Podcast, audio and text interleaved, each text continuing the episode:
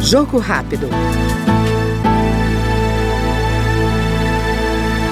O deputado Daniel Almeida, do PCdoB da Bahia, apresentou o projeto que torna obrigatória a gratuidade do transporte público coletivo de passageiros em dias de eleições. Segundo o parlamentar, o projeto vai ajudar a diminuir as dificuldades de o cidadão comparecer às urnas. Sem dúvida, este é o elemento principal. Claro que a abstenção não está relacionada apenas à falta de recursos para as pessoas se locomoverem no dia da votação, mas isso tem um impacto muito forte, especialmente no momento em que o desemprego no Brasil é muito elevado, a caristia é muito grande, os dados revelam que nós temos mais de 30 milhões de brasileiros que estão numa situação de fome e muitos com insegurança alimentar. Uma circunstância como esta, a prioridade de recursos é para comprar alimento. E o voto é uma obrigação, além, naturalmente, de um direito do cidadão, exercício da cidadania. Portanto, nós achamos que é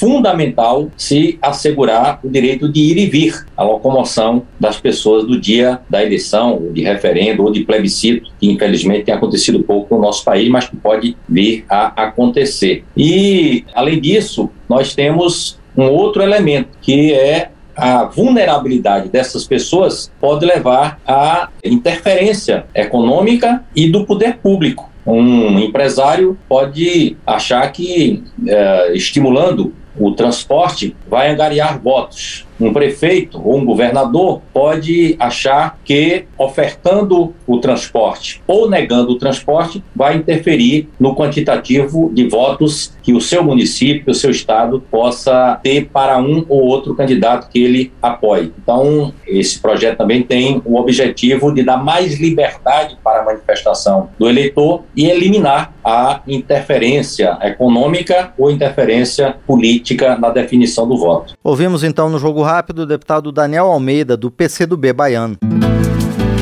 Jogo rápido.